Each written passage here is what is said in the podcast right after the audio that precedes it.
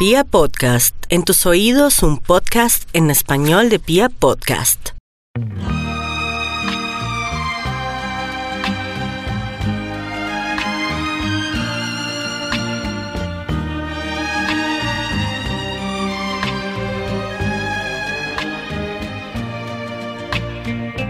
Hola mis chismófonos, soy Carolina Pardo y les doy la bienvenida a un episodio más de Chismes de Película.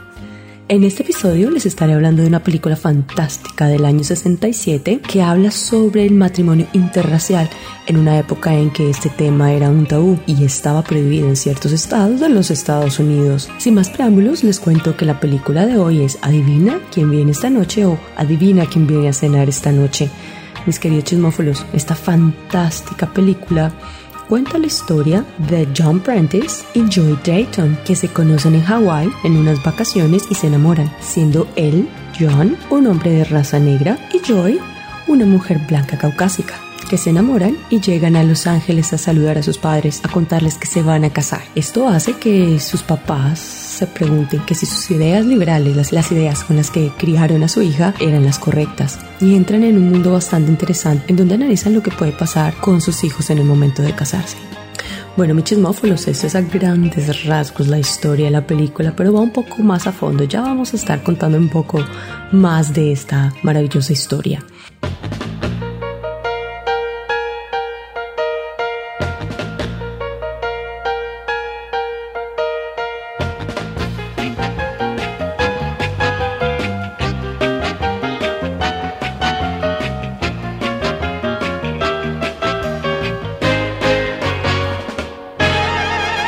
Les cuento, como siempre, nuestra ficha técnica, el director es el afamado director Stanley Kramer con un guion de William Brown. Tenemos un grupo de actores maravillosos que en la época, estamos hablando que ellos eran la realeza de esa época en Hollywood. Entonces tenemos a Spencer Tracy como Matt Drayton, el papá de Joey Drayton, Sidney Pointer nada más y nada menos, haciendo el papel de John Prentice, este fantástico actor por cierto, ha hecho películas súper reconocidas. La nada más y nada menos Catherine Hepburn, haciendo de Christina Drayton, la mamá de Joy, y Catherine Hawthorne como Joy Drayton. Tenemos a Cecil Calloway como Monsignor Ryan, eh, Bea Richards como Mrs. Prentice y Roy Wayne como Mr. Prentice. Entonces, bueno, mis queridos chismófilos, no estamos hablando de de cualquier tipo de actor. Estamos hablando de lo que les dije anteriormente, la realeza de Hollywood de los años 60 y anteriormente. Les cuento que esta película tuvo un presupuesto estimado de 4 millones de dólares para la época y tuvo un recaudo total de 56.7 millones, que fue bastante bueno. En Rotten Tomatoes tiene una aceptación de 71% por parte de los críticos y un 85% por parte de los espectadores. Y IMDb le da una calificación de 7.8. Esta película fue estrenada el 11 de diciembre de 1967. Bueno, mi chismófilos, estuvo nominada a bastantes premios durante la temporada de premios del 68.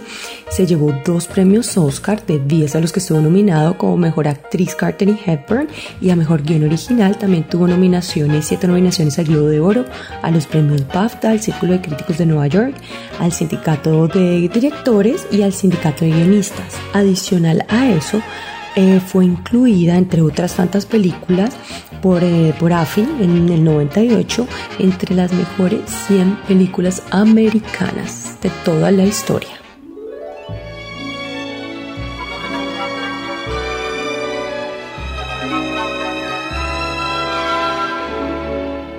Bueno, mi chismófilo sobre esta película les cuento que en la década de los 60 eh, sobresalía mucho la lucha social y la protesta por la igualdad de derechos, específicamente los afroamericanos. Por otro lado, también se estaban dando los movimientos ciudadanos en contra de la guerra de Vietnam y pues se le estaba dando muchísima trascendencia a lo que era el movimiento hippie y eso se creó un, clima en favor al libre albedrío sobre el amor y la paz. Resulta que también en los Estados Unidos, 200 años antes de esto, la esclavitud existía en las 13 colonias, básicamente en todas las colonias del sur, y se llegó a establecer como una institución legal. lo que realmente generó un enfrentamiento civil entre los estados del norte y los estados del sur. Y desde ese entonces prácticamente era una utopía la unión matrimonial entre un hombre de raza blanca con una mujer de raza negra.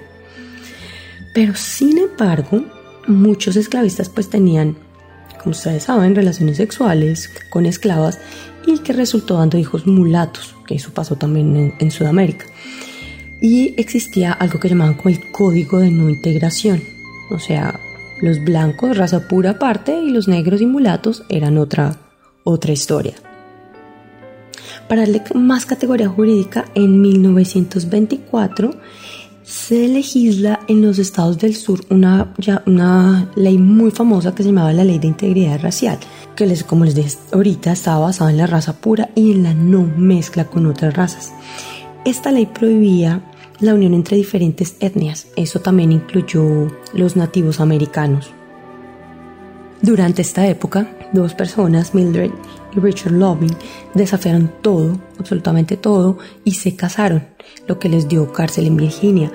Y además, eh, pues obviamente por violar la ley de la integridad racial, pero ambos lograron someter un recurso ante la Suprema Corte de Justicia en los Estados Unidos en 1067 y esa corte falló en favor de la pareja declarando que la famosísima ley era mm, inconstitucional dándole así la opción a que el matrimonio interracial se pudiera dar en los Estados Unidos.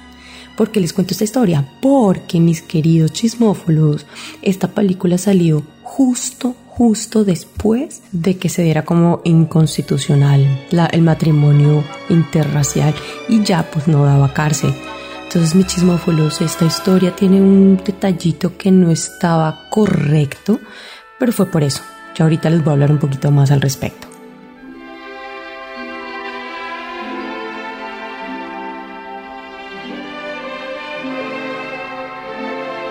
Les cuento que esta película fue sumamente controversial, obviamente, pero los críticos fueron implacables. O sea, primero porque criticaban que habían dado un manejo muy suave y muy ligero a la historia, porque es como el concepto perfecto. Entonces, el protagonista es un hombre obviamente afroamericano, pero entonces su, su background es es un doctor que trabaja para las Naciones Unidas, que vive en Suiza, que se la pasa viajando por el mundo, que ha hecho un montón de estudios en África y ella, la protagonista, es una niña Joyce, es una niña joven de familia millonaria, que su papá es el director de un periódico y su mamá es una artista, tiene una galería de arte y, y le pusieron más o menos como en un plano perfecto. Entonces, las críticas venían porque se decía que esa película era para blancos solamente, que estaba excluyendo la temática para el resto del mundo. Muchas personas de color se sienten ofendidas, no creían que explicara bien lo que realmente pasaba en un matrimonio interracial, sobre todo con el final, eh, porque no es que todos digan, ay, sí, vamos a ser felices y vamos a comer perdices, pero si le dan una trama muy ligera, según los críticos. Pues no están tan equivocados, pero es una manera, por decirlo así, muy bonita de empezar a abarcar, sobre todo desde el punto de vista de la gente de dinero. Claro, para la gente de clase media o clase baja eso era una historia completamente diferente y probablemente la historia no iba a ser así de feliz y los papás no iban a ser tan liberales para llegar un día a reunirse y decir, bueno, vamos a hablar qué va a pasar o qué no va a pasar o cómo van a ser los hijos, qué van a hacer de su vida. El director se refirió a esto y dijo que él quería hacer esta historia de la mejor manera de una manera muy ligera, que no lo quería hacer conflictiva porque no quería mostrar un conflicto como tal, o sea, un conflicto dado por una situación que ya de por sí era conflictiva. Claro, lo puso, lo que él hizo fue ponerlo en una, en una base bastante, como les dije anteriormente, bastante perfecta, pero bueno, esa era la idea que tenía el, el director. Por otro lado, las críticas hablaban mucho del personaje de Joyce, porque decían que era una mujer sin fuerza, que simplemente se había dedicado a, reírse y a como actuar sin pensar, sin importar las consecuencias y que había dejado todo el trama, el peso de la trama eh, a lo que eran el papá de ella y a lo que era su novio y que habían dejado el resto importante que se mostraba como lo que llaman en Estados Unidos un bimbo, una mujer rubia como que no, no iba más allá de lo que, no tenía una opinión más allá de lo que estaba diciendo y no le daba como peso, no le daba fuerza y no mostraba como una opinión fuerte sobre la temática. Bueno, mi chismófilos, pero lo importante es que esta película se vuelve relevante porque está tocando temas en que en ese momento eran muy actuales, que nadie estaba hablando, eh, puso personajes, bueno, actores fuertes que no contradecían esa historia, que detrás de cámara habían estado trabajando y luchando por, por todos los derechos y bueno, todo lo que se estaba dando en la época y que no era de, la película, sino que venía por años atrás.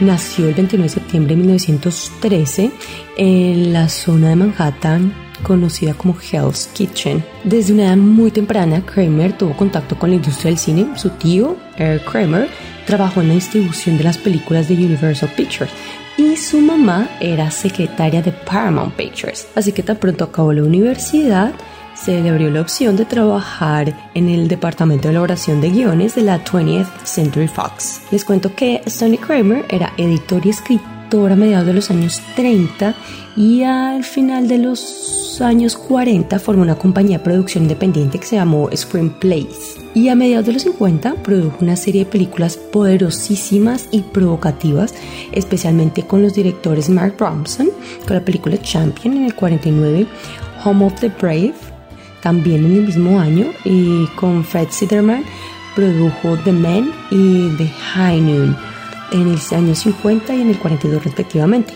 Muchas de las películas que él trabajó tenían contenido social que había sido ignorado por muchísimo tiempo y el compromiso que el mismo Kramer mantenía cuando empezó a dirigir era esto, hablar de temas que nadie más había tratado y que eran un tabú en Hollywood.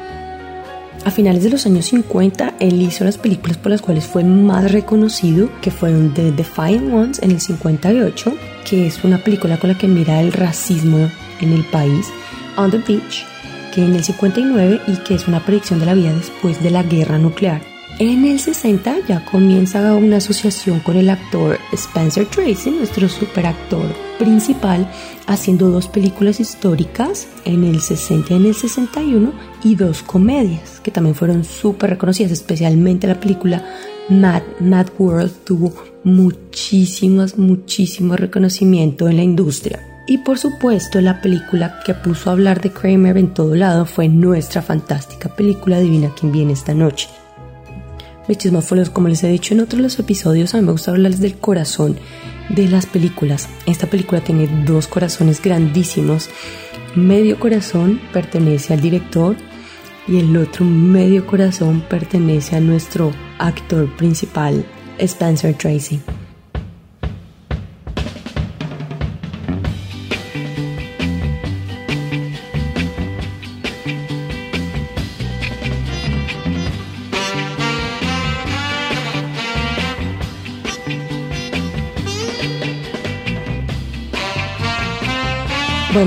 Tracy nació el 5 de abril de 1900 en Milwaukee, Wisconsin, y durante toda su adolescencia pensó en ser sacerdote católico o médico. Él venía de una familia de tradición católica muy fuerte, ni en latín ni en química obtuvo buenas notas como para poder ser un sacerdote. Después de un tiempo, Tracy se abre camino en Broadway, siendo descubierto por John Ford mientras interpretaba The Last Mile, que fue un éxito total en el teatro y debuta con él en varias películas. Y durante sus tres primeros años en Hollywood protagoniza 16 películas. Y en 1935 firma con la Metro Golden Mayer, los que se acuerdan de la Metro Golden Mayer, era la de Leoncito, y que hace efectivamente un contrato de exclusividad y con esta compañía hace la mayoría de su carrera. Gana dos premios de la Academia consecutivos como mejor actor en el año 37 y 38 pero es seleccionado en siete ocasiones para este premio. Él fue muy prolífico en Hollywood. Se casó en 1923 y duró casado hasta el día de su muerte. Eh, tuvo dos hijos, pero también fue muy conocido por sus romances Él realmente nunca se divorció de su esposa precisamente por sus creencias católicas, pero sí se separó de ella después de algunos años de convivir y después fueron muy muy conocidos sus romances. Un primer romance fue algo como fugaz, pero el segundo fue con nuestra también actriz protagonista, Catherine Herbert, y ellos duraron casi 25 años juntos y ella lo cuidó hasta el día de su muerte. Dicen los chismófolos, no sé si tan profesionales, pero de la época, que la productora creó el romance entre Catherine Herbert y Tracy porque decían que ella era lesbiana y él era homosexual. Entonces tenían que ocultarlo también porque era un tema bastante tabú en la época.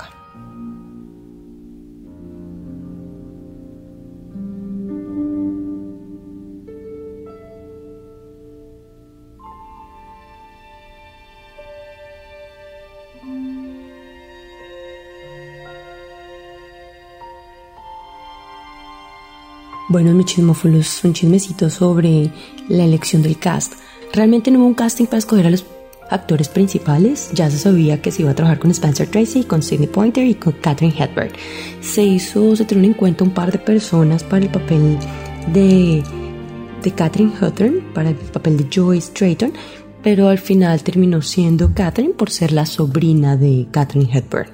Adicionalmente, Spencer y Catherine Hepburn ellos habían trabajado ya en nueve películas. Esta fue su novena película. Y también había, como les dije anteriormente, eh, Spencer Tracy había trabajado con el director Stanley Kramer en un par de películas, bastantes películas anteriormente, entonces pues el casting fue bastante fácil. Mi chisme fue en cuanto a Sidney Pointer, el actor que hace John Prentice. Este actor, director, escritor y diplomático estadounidense de origen bahameño, también ha sido el ganador del premio Oscar en dos ocasiones. Él empezó a ser conocido por interpretaciones aclamadísimas de obras de teatro americanas en las cuales desafiaba también el estereotipo racial. Él siempre estuvo trabajando en este tipo de personajes. Obviamente ganó una gran credibilidad y le dio una opción a los actores afroamericanos en el mundo occidental. En el 63 Pointer consiguió ser el primer actor afroamericano en ganar el premio Oscar al Mejor Actor por la interpretación en la película Los Lirios del Valle. Luego, en el 65, él se destacó en una película antibelicista que se llamó The Bedford Incident junto a Richard Whitman. El resultado de sus logros fue confirmado efectivamente cuando él protagonizó en el 67 tres películas consecutivas que se llama To Serve With Love en el calor de la noche y por supuesto nuestra película Adivina quién viene a cenar.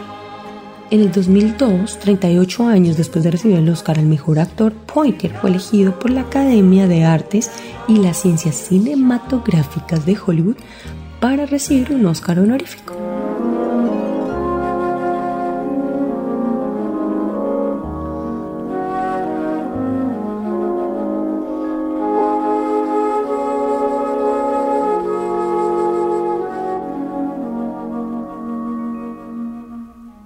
Bueno, mis queridos chismófilos, hablar de Catherine Hepburn nos podrá llevar un episodio solamente. Esta mujer hizo de todo. Ella es originaria de Hartford, Connecticut. Nació el 12 de mayo de 1907 y ella es muy, muy conocida en los Estados Unidos por su fuerte independencia y por una personalidad súper energética. Fue la primera actriz en Hollywood durante más de 60 años. Ella hizo comedias, dramas, obras literarias. Bueno, hizo de todo. Eh, recibió cuatro premios Oscar a la mejor actriz. Ella es uno de los grandes mitos femeninos de la historia del cine porque también hacía papeles donde interpretaba mujeres independientes o mujeres solteras, trabajadoras. Ella fue el icono americano de la mujer independiente, trabajadora que se podía valer por sí misma y no necesitaba un hombre. Eso fue, ella fue como la primera feminista en Hollywood, por decirlo así.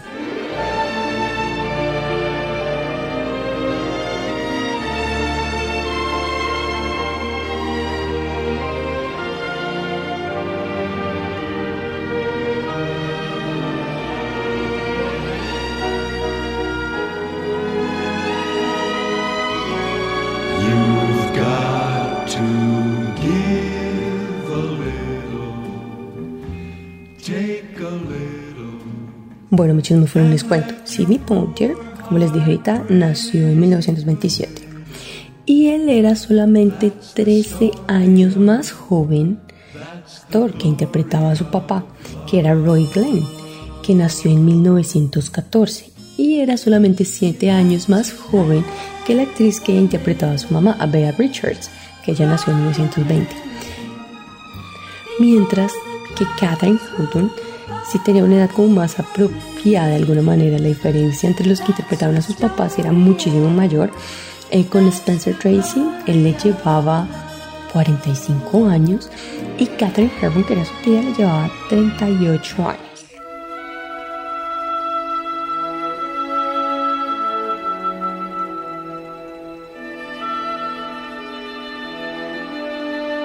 Y les cuento que Spencer Tracy murió 17 días después de haber finalizado la grabación de la película. Catherine Herbert no fue capaz de ver la película recién estrenada porque decía que dolía mucho. Como les dije anteriormente, ellos tenían una relación muy, muy larga, casi 20, 25, 27 años. Y ella dijo, no, no lo soporto, no lo tolero, no puedo hacer. Bueno, Michis no les cuento que la canción principal de esta película fue interpretada por Jacqueline Fontaine, que por cierto aparece en la escena de la película en que el doctor John Prentice y su novia, la jovial Joyce, están en el restaurante cenando con sus amigos y fue idea de la misma Fontaine hacer la versión de The Glory of Love de Billy Hills que fue compuesta en 1936. Les cuento que la canción llamó tanto la atención del estudio que fue escogida para que abriera y cerrara la película. Adicional a esto, Jacqueline Fontaine era muy, muy reconocida por hacer por cantar en bares, en bares y restaurantes. Esa era donde era muy reconocida. En esa época eso era una carrera completa y tenía mucho estatus. Y gracias a ese reconocimiento, eh, ella hizo cameo en varias películas, como en esta, de cantante en algunas escenas. Spencer Tracy, hay una escena en la que él hace un monólogo, ¿sí?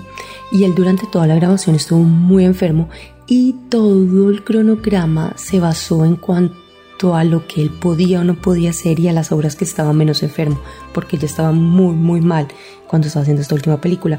Entonces, en, el, en la escena del monólogo, cuando ustedes ven llorando a los actores es porque es más por que ellos saben que esa va a ser su última película y que probablemente fuera lo último que él iba a dejar para la pantalla y va a compartir con ellos. Entonces las lágrimas de Catherine Hepburn fueron reales, un dolor real por lo que él estaba diciendo y por lo que significaba esa escena para, para ella como persona y para pues la producción. Por supuesto también fue la última película que hicieron juntos. Como les dije anteriormente, hicieron nuevas, nueve películas juntos.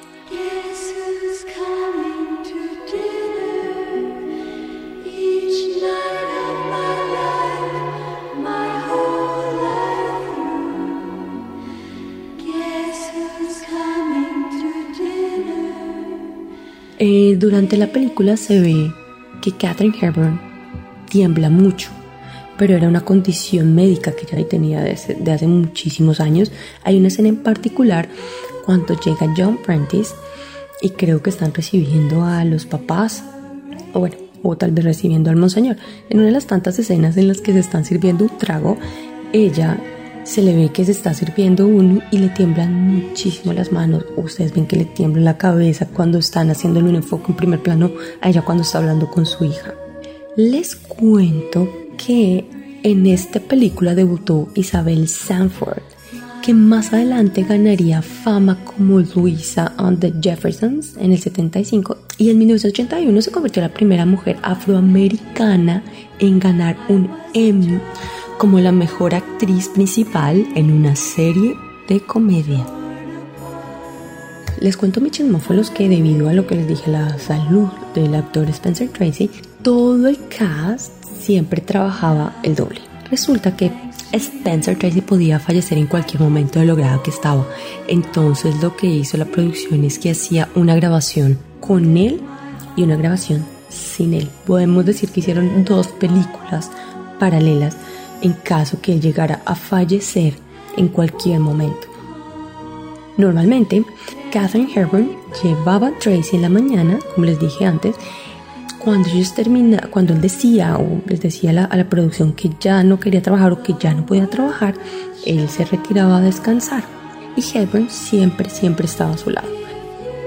Sidney Pointer que ya en ese momento había recibido el Oscar al mejor actor, él realmente estaba muy, muy intimidado por trabajar con estas dos leyendas. Como les dije, estamos hablando de la realeza de Hollywood de los años 40, 50 y 60.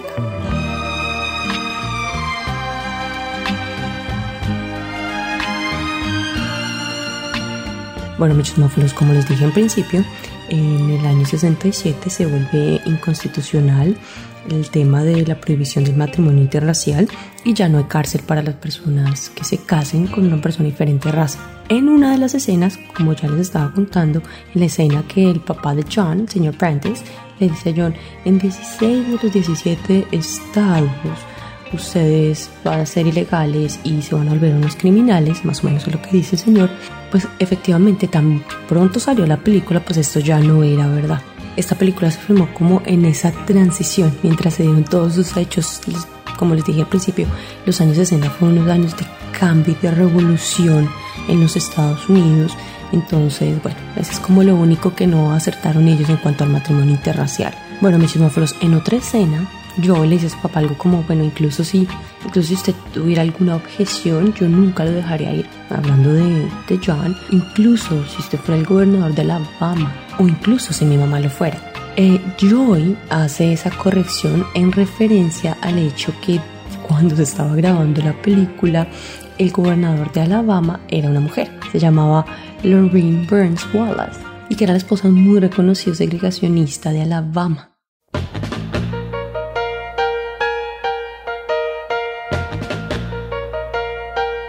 Bueno, mis chismófilos, en otra de las escenas. Les cuento que yo le dice Mata a su futuro suegro que Joy siente que igual, porque estaban hablando de los hijos, que si ellos habían pensado que iba a pasar con los hijos, y dice que él cuenta que ella cree que todos sus hijos van a ser presidentes de los Estados Unidos y pues que efectivamente un chiste diciendo que, que probablemente su administración iba a ser bastante colorida.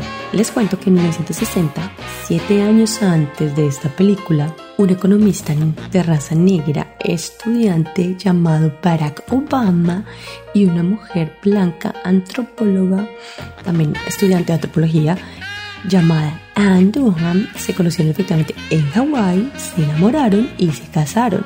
Como sus personajes se conocieron en la Universidad de Hawái y en el 2008 uno de sus hijos, Barack Obama, se volvió el primer presidente negro en los Estados Unidos. Me solo les cuento que por el tema, pues por la temática que estaba tratando, em, la producción, el director, sus actores no sabían realmente qué iba a pasar, no sabía si de pronto la productora eh, los iba a aceptar, si iban a ser exitosos o no. Entonces lo que hicieron Katherine Hepburn y el director Stanley Kramer fue que utilizaron su salario para respaldar la producción de la película porque pues tenían muchas cosas en contra, no solamente era su temática, sino que no sabían en qué momento Spencer Tracy iba a fallecer y les tocaba cambiar y bueno, no querían poner en peligro la producción de la película. No sé si ustedes se dieron cuenta de la escultura de Spencer Tracy en la película. En esa escultura fue hecha por Katherine Hepburn. Les cuento que esa estatua fue subastada en el 2004.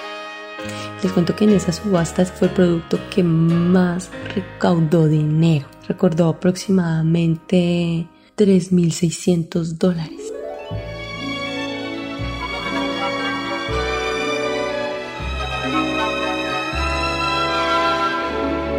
Bueno, mis chismófilos, esto fue todo por el episodio de hoy. Recuerden que nos pueden seguir en nuestras redes sociales arroba chismes de película para que vean las recomendaciones, para que hablemos sobre la película, para que vean las bandas sonoras de las películas y bueno, eso fue todo para chismes de película. Soy Carolina Pardo y nos escuchamos en otra ocasión.